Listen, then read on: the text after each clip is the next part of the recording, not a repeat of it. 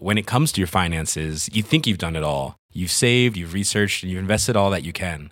Now it's time to take those investments to the next level by using the brand behind every great investor, Yahoo Finance. As America's number one finance destination, Yahoo Finance has everything you need, whether you're a seasoned trader or just dipping your toes into the market. Join the millions of investors who trust Yahoo Finance to guide them on their financial journey.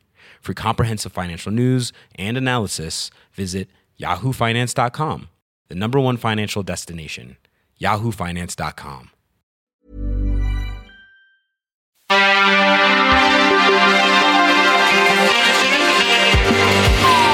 Bienvenue dans Next Épisode, votre nouveau rendez-vous consacré aux séries télé en podcast de Séance Radio, la web radio du cinéma. Ici, on débriefera, souvent on analysera, éventuellement on s'écharpera évidemment, mais tout ceci, comme on le dit maintenant, dans le respect du produit. Un épisode de chatoyant et qui assumera son goût douteux pour les chorés accompagnant des reprises contestables, l'épouvante, les jeunes filles qui crient, les actrices vieillissantes qui se foutent sur la gueule, la chirurgie esthétique, les grandes histoires criminelles, la poudre de soleil à outrance et le contouring appuyé. Bref, ce nouvel épisode est consacré au scénariste, réalisateur, producteur, showrunner Ryan Murphy.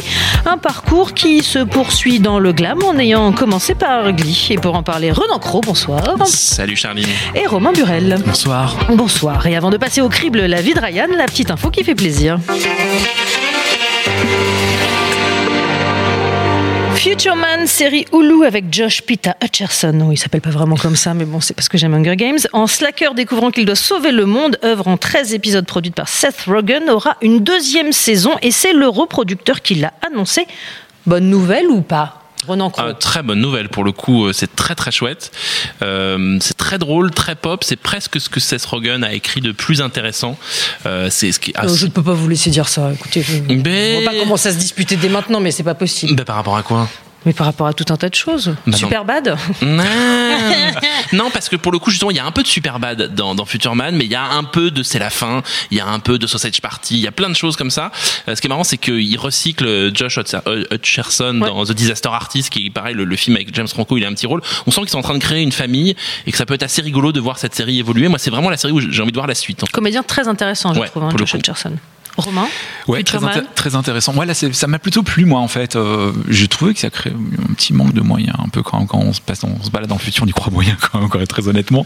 Le Euh, futur est peut-être cheap, tu n'en sais rien. Peut-être qu'on sera tous habillés en, en Primark ou je ne sais quoi. mais euh, non, non, non. Et puis, c'est vraiment un comédien assez attachant, en plus, je trouve, euh, et, et qui, est, qui est capable de beaucoup. Donc, j'ai vraiment hâte de le voir. euh. Et pour le coup, c'est une série qui fait années 80 sans être nostalgique, ce qui est assez cool. Donc on attend la saison 2 de pied Eh ben ferme. oui. Allez, passons aux lois de Ryan Murphy.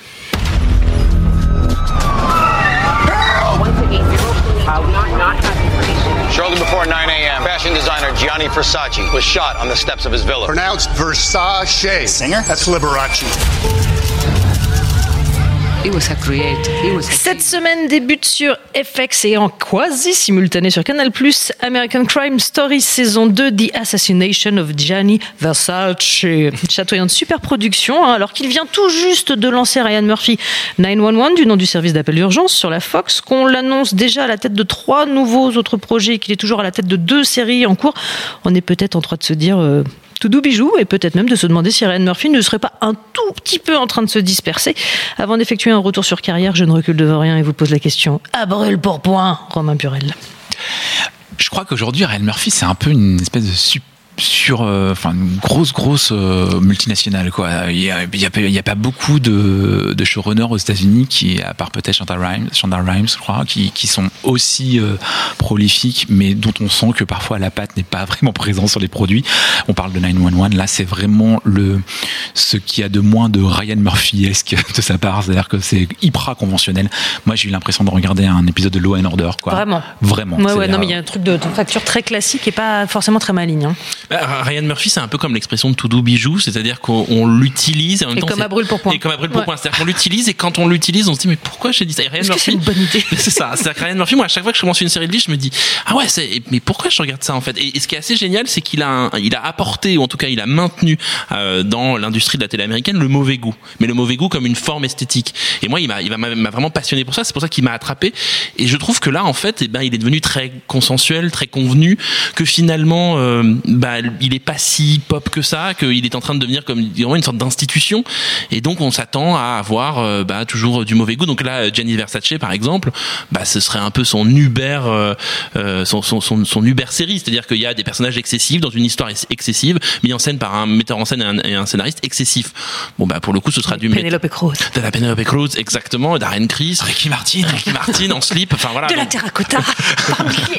c'est ça, exactement. Je pense que Ryan Murphy, il se roule un petit peu trop dans la terracotta. Alors moi, bizarrement, c'est ce qui me plaît le plus chez lui. C'est ce qui me plaît le plus chez lui. C'est-à-dire cette superficialité pour moi. Parce que hein, t'aimes c'est- la terracotta, Ouais, c'est à tout. fond, à fond. Et du coup, en fait, euh, souvent, euh, je trouve que parfois, il y a- il y a- quand on regarde ces séries, on se dit mince, c'est un, peu rien derrière.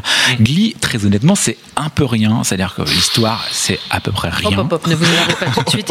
On va Les revenir dans le personnages détail sur n'ont le parcours de absolument aucune profondeur. C'est des petits stéréotypes qui se baladent et qui chantent des chansons avec euh, plus ou moins bien arrangées en plus. Donc typiquement, je, trouve que c'est un peu rien. Mais il arrive, il a ce ce don euh, d'épouser l'époque euh, et d'arriver à faire de, de, de ces histoires un peu vides, à raconter un peu l'époque, qui est vraiment, euh, moi à chaque fois je suis assez, assez à genoux. Euh, Je me rappelle que par exemple pendant, les, euh, pendant la diffusion de Glee, il y avait toutes ces vidéos qui parlaient euh, de ces, de ces stars qui racontaient comment elles avaient été harcelées à l'école, etc. Parce qu'il y avait une vague de suicides chez les jeunes ados LGBT aux États-Unis.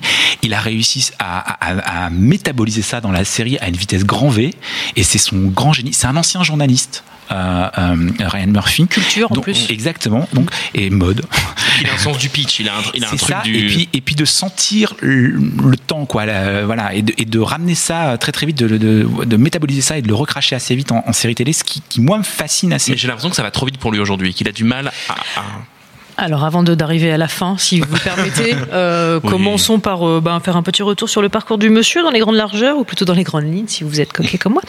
Euh, il a commencé par deux saisons d'une série teen qui s'appelle Populaire en 99-2000, et puis, et puis, et juste après, Nip Tuck, sept saisons de chirurgie esthétique et de dépravation. On peut le résumer comme ça. Ouais, pour le coup, Nip Tuck, c'était vraiment improbable à l'époque. C'est-à-dire que c'était trash, mais pour le coup vraiment trash. C'était LGBT pour le coup, il y avait des personnages trans, il y avait des choses qui étaient quand même.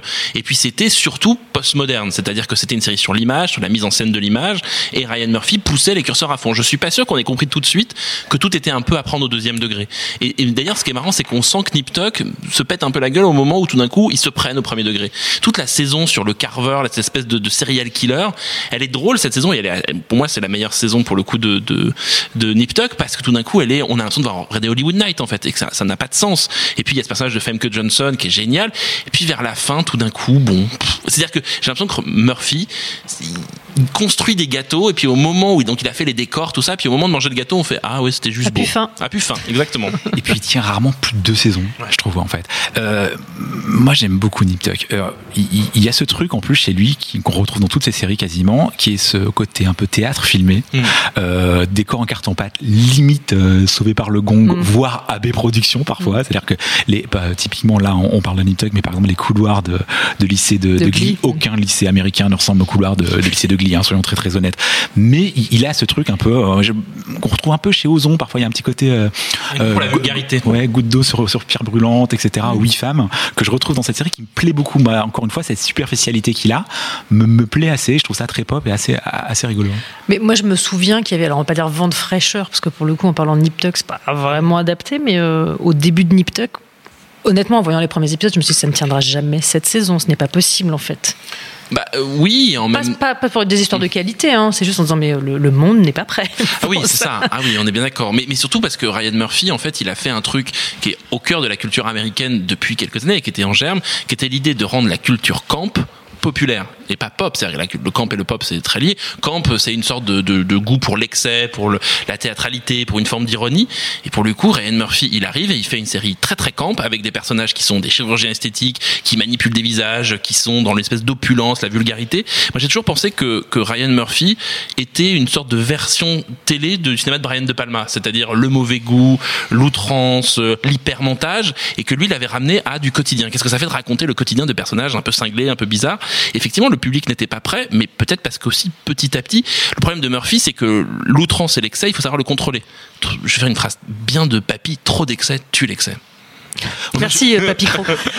J'aurais dit une version soft de John Waters, un peu, moi aussi. C'est un truc un peu polissé. Voilà, on, on aime déconner, mais on reste à la télévision, donc Mm. on n'est pas là non plus pour montrer euh, des drag queens qui mangent du caca de caniche comme un. Mais, Ça euh, manque, ça manque. mais ouais, il y a, y quand même le mec a, a quand même réussi à des choses assez incroyables, euh, d'imposer des thèmes qui n'étaient pas évidents. Ça, vrai. Euh, on- soyons pas trop durs avec lui. Je parlais tout à l'heure des ados LGBT, etc. Mais euh, grâce à lui, euh, les personnages LGBT ont explosé, fleuri à la télévision américaine, alors qu'ils étaient quasi inexistants, voire euh, toujours abordés sous l'angle du problème pendant des années. Et, et- et grâce à lui, par exemple, les- il y a une, une organisation aux États-Unis qui s'appelle GLAD qui compte et recense le nombre de personnages LGBT à l'écran euh, dans les séries américaines. Et, euh, et quand une série comme euh, Glee, par exemple, a- a- apparaît et quand elle disparaît de l'écran, euh, les, les- les stats euh, s'écroulent avec, dramatiquement ouais. parce que le garçon a amené ça, c'est-à-dire il a amené quand même une, des minorités qu'on ne voyait Il pas beaucoup. normalisé, surtout. Il les a exactement, il les a normalisés, il les a apportés à l'écran et il va encore le faire. Là, il, il- il prépare une nouvelle série qui s'appelle Pause pour FX et il a, ça va être la série où il y a le plus de personnages transgenres ever, quoi. Alors, vous parliez de Glee, on y reste. C'est à partir de 2009, c'est parti pour six saisons d'ados qui chantent, qui dansent, qui ont des soucis. qui ont des- mais- mais- des- je dis ça sans mépris Non, mais Mais je n'aime pas beaucoup cette série. Je alors moi, je, raisons, je mais- devrais pas aimer. ça. Enfin, en fait, c'est terrible. C'est-à-dire que Glee, c'est pareil, c'est comme Ryan Murphy. C'est-à-dire qu'à un moment, vous vous dites mais pourquoi je regarde ça? Et en même temps, Don't Stop Believing, qui n'a pas chanté Don't Stop Believing à cause de Glee C'est-à-dire qu'à un Moi. moment, Rien que ça, c'est une bonne raison pour pas, pas mais regarder la non, série. mais non, c'est pas vrai. Il, y a un- il, il- il a compris un truc très simple, Ryan Murphy, c'est qu'il a fait dans la pop culture une série pop. Et sur, sur- sur le concept de pop, c'est-à-dire la reprise, le détournement, la réappropriation. Il a intégré des vidéos YouTube, des mêmes YouTube. Il y a, il y a vous savez, ce- ce- ce- ce- ce- cette vidéo très célèbre où c'est un couple de mariés qui se marient sur la chanson de, j'ai oublié son nom, a- de, de celui qui se prend pour Michael Jackson mais qui ne l'est pas. Mars De Bruno Mars, voilà. On joue, euh, on joue au Time's Up. Et, euh, et donc ça, c'est, il l'a repris, il l'a réintégré, il a complètement intégré toutes les cultures d'internet, toutes les cultures de la reprise, de la cover à l'intérieur d'une série qui jouait sur les stéréotypes, qui étaient évidemment très postmoderne parce que c'était une méta-série sur l'adolescence, c'était tous très caricaturaux, très stéréotypés. Et puis bah, petit à petit, on, ça marchait, l'émotion arrivait, les personnages étaient touchants, et c'était, c'était glucose à mort comme c'est pas permis, mais euh, Sauf qu'on n'a pas du tout envie de la revoir, cette série, très Non. honnêtement. Plus personne n'a jamais Déjà, envie de moi, la. C'est ultra daté. la voir a été, une, été très pénible en ce qui me concerne. mais- Et puis, quand on aime un peu la musique, c'est juste Voilà. insupportable à regarder, quoi. oui, mais bon. Non, mais les reprises sont atroces. Mais les reprises sont pour le coup très très pop. C'est-à-dire que c'est c'est Variété, c'est le mot que tu Oui, mais, voilà, non, mais on, on- Non. on a l'impression d'un groupe de baloches qui reprend des. Non, c'est MySpace. On a l'impression que c'est un film MySpace. Tout d'un coup, euh, j'ai fait une cover dans, dans ma chambre avec euh, trois batteries et machin, et tout d'un coup, et tout le monde la chante. Il y a un côté un, un, un peu un peu désuet et un peu optimiste. C'était une série qui disait le bonheur en chantant. euh, Oui, je suis en fauteuil roulant, mais regarde, je fais des tours avec mon fauteuil roulant. Enfin, il y avait un truc un peu too much. Qui... Si c'est ça que j'avais vu, je- peut-être j'aurais adhéré. Mais Hélène et les garçons aussi était une série euh, hyper Oui, too much. mais- et, bah oui, euh, mais tu- si tu parles de chef-d'œuvre, évidemment, là, il y a un moment, on peut plus discuter. Mais moi, j'ai trouvé que Glee, et surtout, Glee a continué et a raconté aussi le rêve américain, le rêve de Broadway et la manière dont les personnages revenaient. Et puis surtout, elle a été marquée par le décès d'un des acteurs principaux. Et simplement, cet épisode-là est quand même très très beau. Les personnages disent adieu et les acteurs euh, à cet acteur qui était décédé, qui jouait Finn, c'était quand même assez beau. Ouais, moi je vous m'avez toujours pas convaincu, hein, vraiment, j'ai beaucoup de mal avec cette série.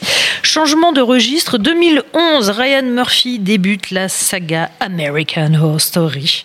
Euh, L'idée c'est une saison, un lieu, un thème, mais toujours de la peur.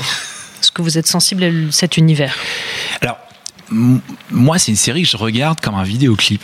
Donc, euh, vraiment, c'est-à-dire que je. Tu fais les chorégraphies devant, Oh, tu- Non, non, mais les, les histoires ne m'intéressent pas. les performances d'acteurs euh, et ou d'actrices, surtout, en fait, euh, quand je les trouve euh, ok, c'est vraiment le maximum, quoi. Ça me, voilà, ça me, ça me transcende pas. Euh, je comprends ce que ça peut représenter dans la culture américaine. C'est-à-dire, je vois euh, euh, Dark Shadows, je vois euh, des vieux épisodes de la quatrième dimension, etc. Je vois ce que ça recycle en termes de psyché, etc. Sur tout cette- ce truc de consommer des trucs un peu d'horreur comme ça, entre l'horreur, le, le gore et le, les- le, le truc de serial killer, qui est un peu voilà les grands thèmes américains qui travaillent la télévision américaine depuis très très longtemps. Mais honnêtement, euh, ça a pas plus d'intérêt que ça. Quoi. Très honnêtement, les histoires elles sont inexistantes. C'était très bien au début. Vraiment, les, je trouve que la deuxième saison est vraiment balèze. Euh, Asylum, qui se passe dans l'asile, il y a vraiment des, des idées tordues. Il y a un goût de Il l'outrance. y a Lady Gaga? Non, pas du C'est tout. pas non Lady Gaga, c'est Hotel. Ah oui, c'est la Hotel, pardon. quatrième ou cinquième. si je dis Quatrième, pas- ouais. Il y, a- il y a un goût de l'outrance. Il y a quelque chose quand même du sale gosse chez Ryan Murphy, moi qui m'intéresse. Et quand il fait American Horror Story, tout le monde a pensé Horror Story, mais moi c'est American qui m'intéresse. C'est-à-dire comment reprendre les grandes thématiques américaines, notamment la première saison qui est la question du foyer, quand même un- une notion le ho Home, pardon, est quand même très intéressant aux États-Unis. Et lui, il fait, bah, en fait, la maison, c'est l'endroit le pire du monde où il y a des fantômes, vous allez être enfermé dedans. Pareil, quand il fait euh, la religion dans le deuxième, ben, tout d'un coup, il filme un asile complètement cinglé. Il y a quand même un, un travail de référence de postmodernité chez lui qui est assez génial. Le problème, c'est qu'à Ryan Murphy, bah, il fait trop de choses et qu'à un moment, la série, elle s'étire. Moi, j'ai vraiment lâché euh, la rampe avec Hotel, avec Lady Gaga, où pour le coup, ça n'avait aucun sens, là, mais vraiment aucun sens. C'était des successions de scènes gore, trash. Alors il faut comprendre qu'il y a un paradigme American Horror Story. Commencez le premier épisode, vous faites ah ouais c'est pas mal. Vous regardez le deuxième, vous dites mais de quoi ça parle en fait? Et le troisième, vous avez oublié que vous, vous deviez le regarder. Donc moi j'ai toujours vu les deux premiers épisodes et après j'ai oublié. mais euh, en même temps, je trouve que ce type a quelque chose de, de je trouve que c'est- vraiment un produit très intéressant et que l'anthologie pour le coup lui va très bien parce que comme il se lasse très vite de ce qu'il écrit, à chaque fois il crée un univers différent. La nouvelle saison qui est censée se passer dans le futur et dans l'espace, ça à mon avis est très très Z. Mais c'est pas faux ce que tu dis. Je pense que c'est un. Il, casse assez vite ses jouets, quoi. Et, euh, et c'est ça qui. Après, ce qui est rigolo dans, dans cette série, c'est que c'est l'antithèse absolue de Glee. Mais il en a eu l'idée avant de faire Glee. Mais euh, c'est assez marrant quand même. Il y a une façon un peu de montrer genre, bon, regardez, je peux faire le truc hyper coloré, hyper positif, etc. Après, on va être super dark. Il y aura des morts partout, euh, des viscères et du sang, euh, en, des litres de sang, quoi. Et il a surtout euh, révélé, enfin, toi, tu dis que les, les, les actrices sont pas très bonnes. Moi, Sarah, Sarah Paulson, Paulson. dedans est quand même est géniale. Et cette idée, qui est un truc très très théâtral, très au théâtre ce soir, où on a les mêmes acteurs qui reviennent de saison Ouais. En saison, qui mettent des costumes, des postiches, des trucs. C'est quand même toujours le côté très camp, hein, puisque l'horreur et le camp c'est quand même très lié. Les scream queens, tout ça, il va en faire une ensuite. Il y a quand même un côté très théâtral, très excessif, le- les litres d'hémoglobine dans euh, American Horror Story. Mais j'ai l'impression quand même, comme dit Romain, c'est que il est un peu euh, trash, un peu machin, mais hop, tout de suite quand même, on revient à la norme. C'est pas John Waters effectivement. Mais parce que l'outrance ne ne- n'est pas compatible avec la durée, en fait. C'est peut-être Eh, pour ça qu'il peut-être. casse les jouets. Et c'est peut-être effectivement pour ça que ce format-là lui va plutôt Mm. pas trop mal. Mais euh, Ou peut-être parce qu'il est trop gourmand et qu'il produit trop et que du coup, il passe d'un projet à l'autre et que du coup, forcément, il n'arrive pas à faire. Et ce puis là, il est aidé par Brad Falchuk, qui pour le coup, à mon avis, gère beaucoup plus la série que lui. très bien. Merci. Je vous remercie d'avoir prononcé ce nom. Brad Falchuk. Voilà, vos souhaits. Euh, 2015, on passe donc à la série dont vous nous parlez il y a un instant, Renan, Scream Queens. Ah, la cata.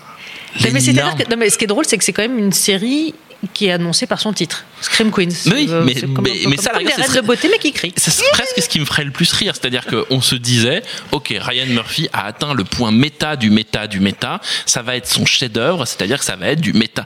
Et en On fait, peut dire que c'est son plus gros échec. c'est son plus gros échec et c'est surtout sa plus grosse bouse. C'est inregardable. Les personnages sont tous en permanence en train de faire une vanne, de vous regarder en disant, hey, t'as vu, je fais une vanne, et regarde, je suis méta. T'as vu, il y a Jamie Lee Curtis, tu te souviens de Jamie Alors Lee Curtis? justement, j'avais un défi. Est-ce que vous pouvez me pitcher cette série? Ah Scream oui, Queens. c'est- Ça se passe dans un. En fait, ça Une reprend- sororité, euh, Dans une américaine. sororité, ça Ouais. reprend le, une, une des classiques du cinéma d'horreur euh, des, des années 70, c'est-à-dire qu'il y a un tueur déguisé en diable qui tue euh, dans une sororité et on cherche à savoir qui.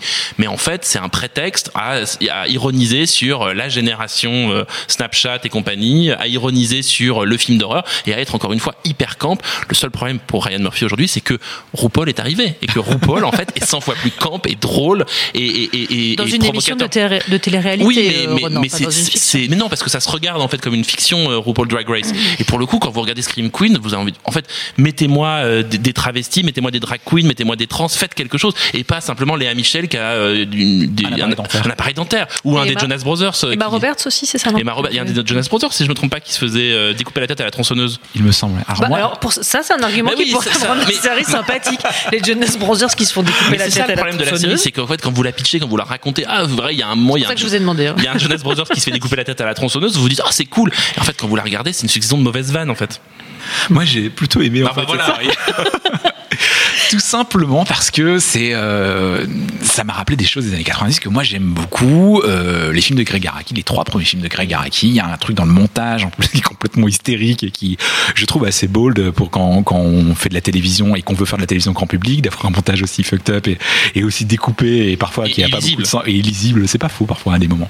Mais moi, ça m'a plutôt plu en fait. Je me suis dit là, il pousse le bouchon super loin, un peu trop loin, et j'étais assez sur les genoux de me dire on peut faire ça à la télévision américaine en fait. C'est Ouais. pas si policé. On, on peut faire coexister sur les mêmes écrans euh, des choses euh, très très. Enfin voilà, c'est les feux de l'amour et c'est aussi ça quoi. Et donc je me suis dit quand même, il, il, il- il est culotté quoi. Mais il y a un problème d'écriture, c'est-à-dire qu'au-delà des, des- effectivement du, du trash et des, et des vannes et de l'idée de, de faire, de- ils sont tous en sur-régime, mais vraiment sur-régime de sur-régime.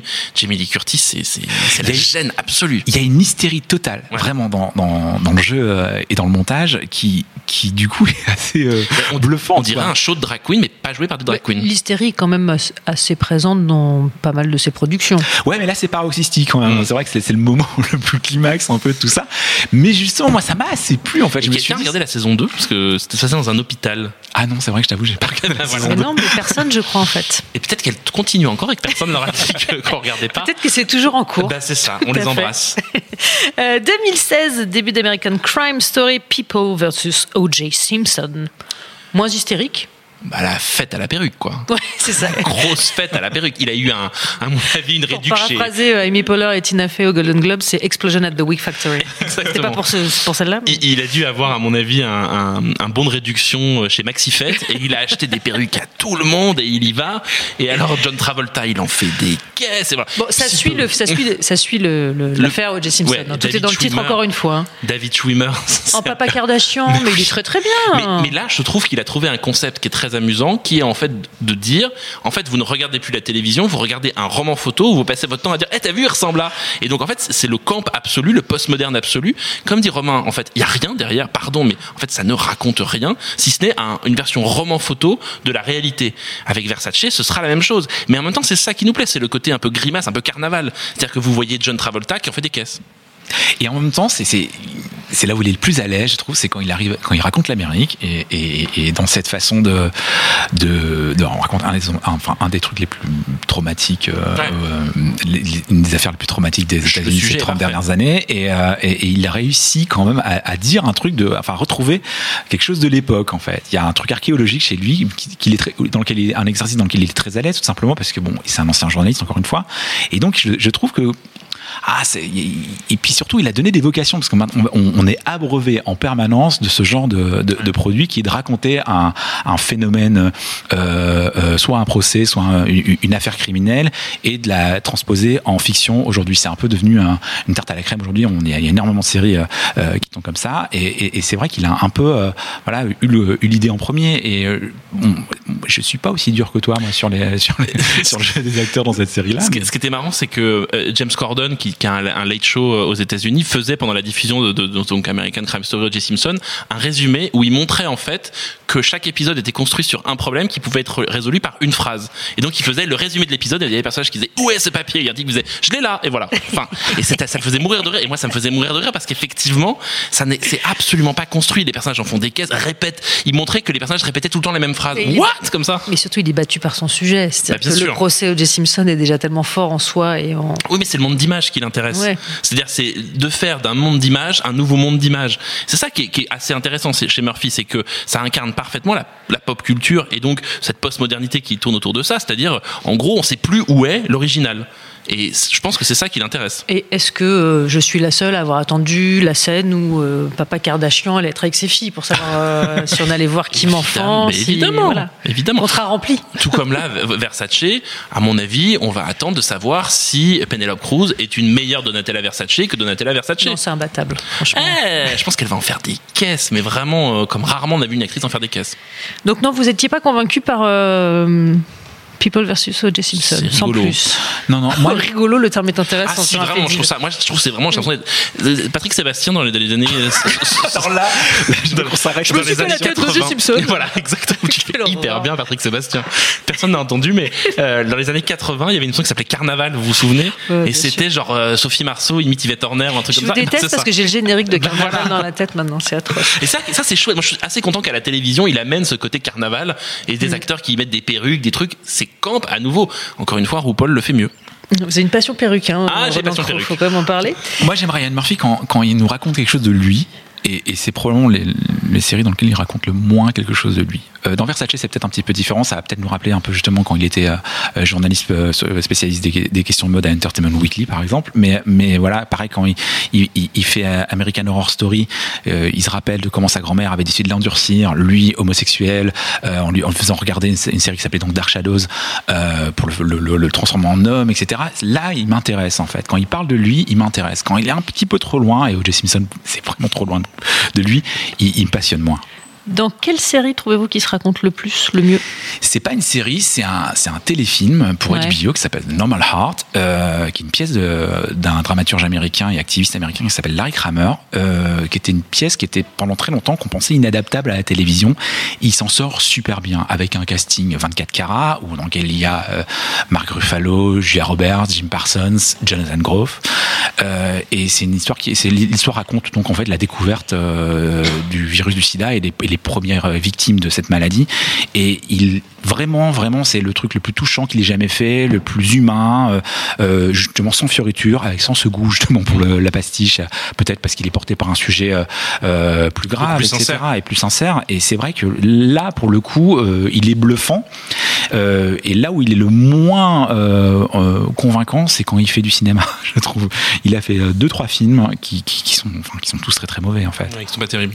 Il avait un rapport avec Eat, Pray, Love ou je l'ai rêvé Je sais plus si c'est dans cet ordre-là. Le truc avec C'est Julia le Roberts. réalisateur du film. Ah bah voilà, c'est ça. on en revient donc à votre conclusion. Euh, le cinéma, c'est pas pour lui. Euh, 2017, on revient à la série Feud. Feud. C'est très très bien. Là pour le coup, moi je trouve que c'est ce qu'il a fait de plus fort. L'affrontement. le- le- le- son sujet, encore une fois, Mm. un nouveau terrain de jeu, l'anthologie, la baston, le clash entre deux figures très connues. Son premier sujet, c'est le sujet qui lui colle à la peau, c'est-à-dire le camp, le, le cœur du camp, c'est-à-dire le film Qu'est-il arrivé à Baby Jane, le tournage chaotique entre deux monstres d'Hollywood, le vieillissement, euh, la manipulation, mais surtout une énorme passion pour ces personnages. C'est vraiment euh, une manière de, de- de filmer ces deux actrices comme non pas des monstres ou des créatures où on s'attendait à un truc vraiment dégueulasse, euh, vraiment grimaçant. Non, en fait, il montre comment Hollywood a victimisé, ou en tout cas a, volontairement manipulé ces femmes pour en faire des monstres, pour alimenter le succès du film.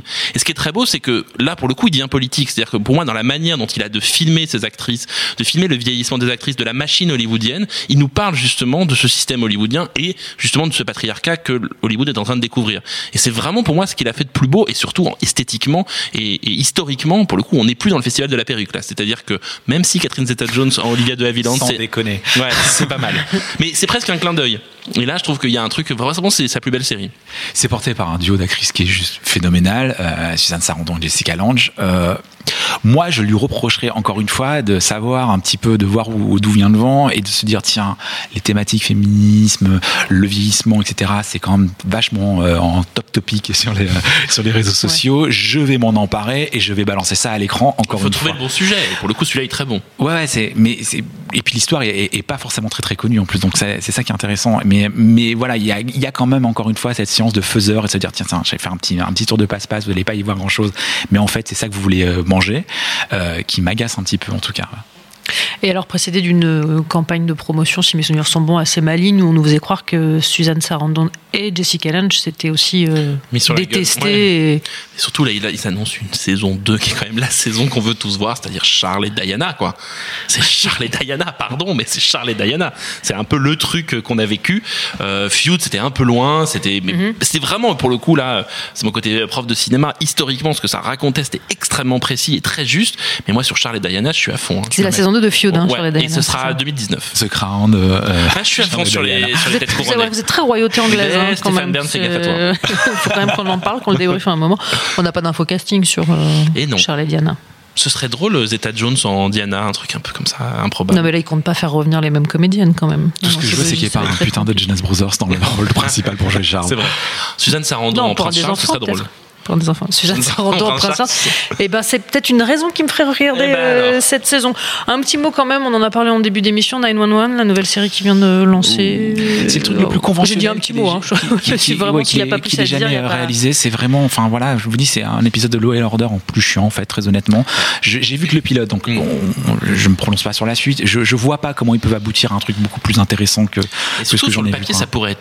En tout cas, c'était vendu comme un truc un peu funky, un peu marrant sur, en gros, euh, le, le quotidien des urgences, mais euh, autant de, je me suis coincé euh, le pied dans les toilettes, à euh, il y a en fait un mec qui vient de mourir dans le coin devant chez moi, donc une espèce de, de côté sur justement le urgence, mais le, le urgence, la série urgence, mais en version pop, c'est-à-dire avec un casting quand même qui a, un- qui a Angela Bassett, Peter Krause, donc des- gens assez cool. Et au final, effectivement, ça n'a aucun intérêt. C'est vraiment, on a l'impression presque qu'on préférait un documentaire et on préférait un truc un peu plus rentre dedans, un peu plus trash. C'est assez ennuyeux. Ouais, Law and Comme les Order. émissions de la TNT, là où on suit les pompiers pendant toute la nuit? Mais ça, je pense que Ryan Murphy le ferait très très bien. On va l'oublier tout de suite, celle-là. Si je vous demande juste, euh, question piège, euh, est-ce que vous voyez une ligne, euh, un lien entre, entre toutes, ces, toutes ces œuvres? En un mot. Le mauvais goût.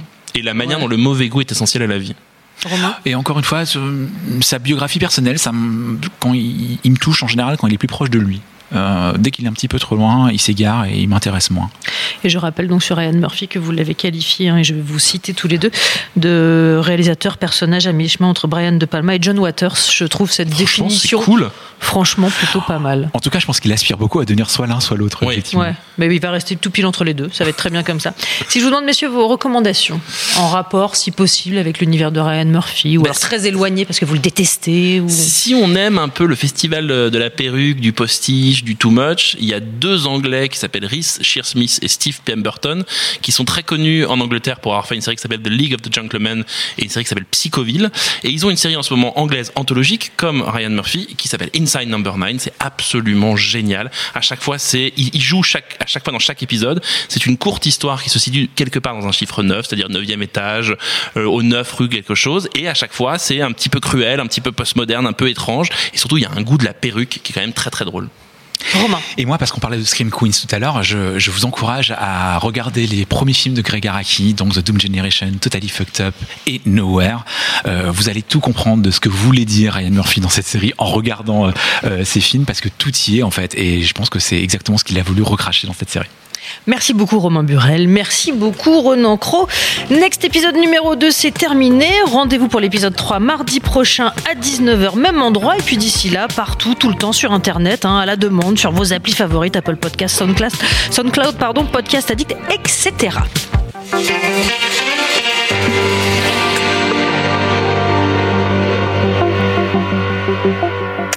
MDR, c'est le podcast 100% comédie de Séance Radio avec Daniel Andreyev et son équipe. Et alors, je peux vous dire que dans ce petit extrait, il y a quand même, je me suis vraiment, vraiment, vraiment poilé. Pour explorer avec humour et sans concession les comédies françaises. C'est l'heure des recos et je sais que vous êtes un peu unanime sur nos recos. Qui va se lancer? MDR, c'est chaque vendredi à 19h sur Séance Radio et sur toutes les applications podcast. Choisissez bien la personne avec qui vous y allez, mais allez-y, quoi. When it comes to your finances, you think you've done it all. You've saved, you've researched, and you've invested all that you can. Now it's time to take those investments to the next level by using the brand behind every great investor, Yahoo Finance. As America's number one finance destination, Yahoo Finance has everything you need, whether you're a seasoned trader or just dipping your toes into the market. Join the millions of investors who trust Yahoo Finance to guide them on their financial journey. For comprehensive financial news and analysis, visit yahoofinance.com, the number one financial destination, yahoofinance.com.